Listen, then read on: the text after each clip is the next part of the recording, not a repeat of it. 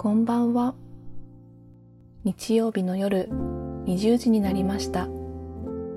北欧暮らしの道具店がお届けするエッセイラジオのお時間です。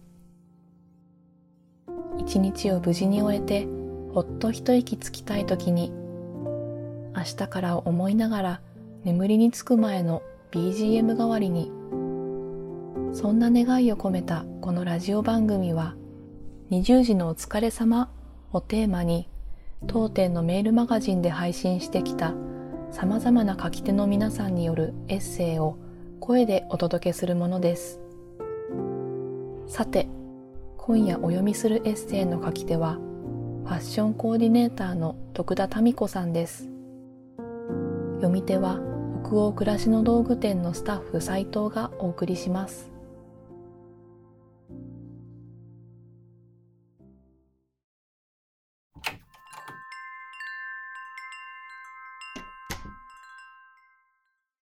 今はグレイヘア徳田民子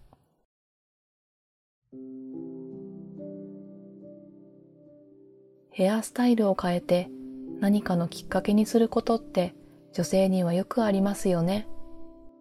気分を変えたり、新しいことにチャレンジしたり、ヘアスタイルは女性の生き方と関連があると言ったらちょっとオーバーかしら。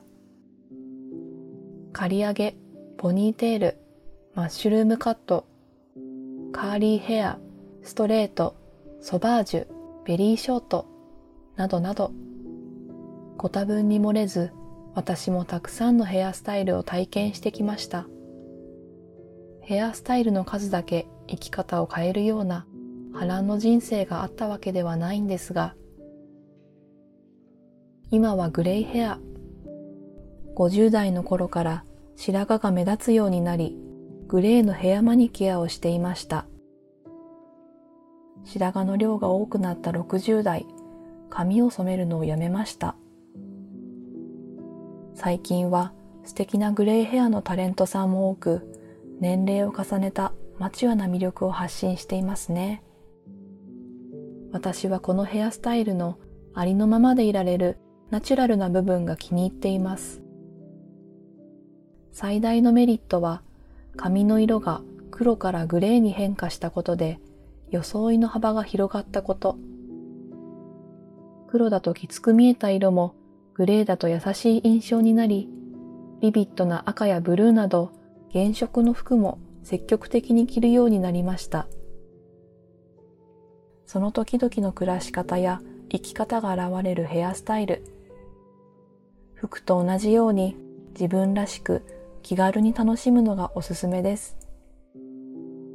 でも、髪質に問題を感じたり、自分に似合うヘアスタイルがわからないという悩みをお持ちの方も多くいらっしゃると思います。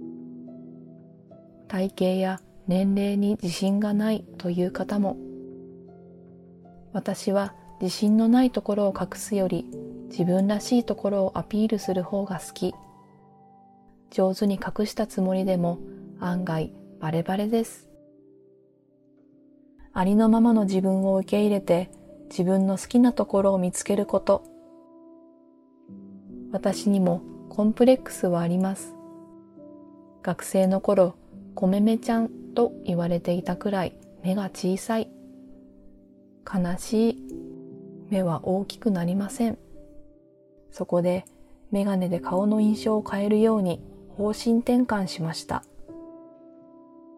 今ではメガネは私のおしゃれアイテム。徳田さん、またヘアスタイル変えたの？会社で働いていた頃、同僚によく言われました。どこでカットしたの？と聞かれたら閉めたもの。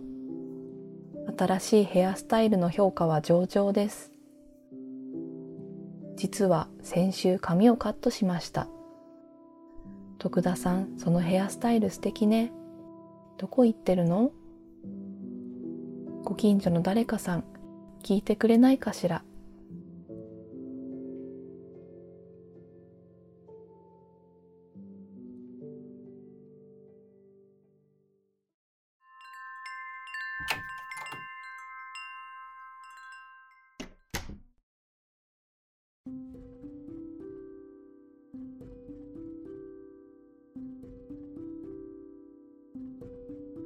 今夜のエッセイいかがでしたでしょうか？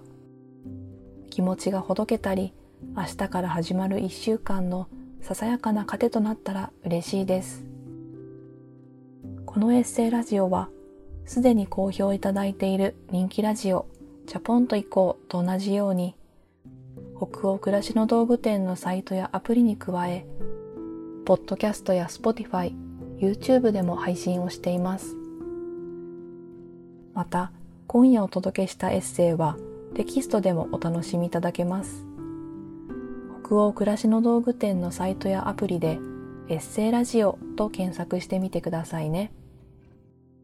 エッセイを声だけでなく文章で読むことで2度お楽しみいただけますよ。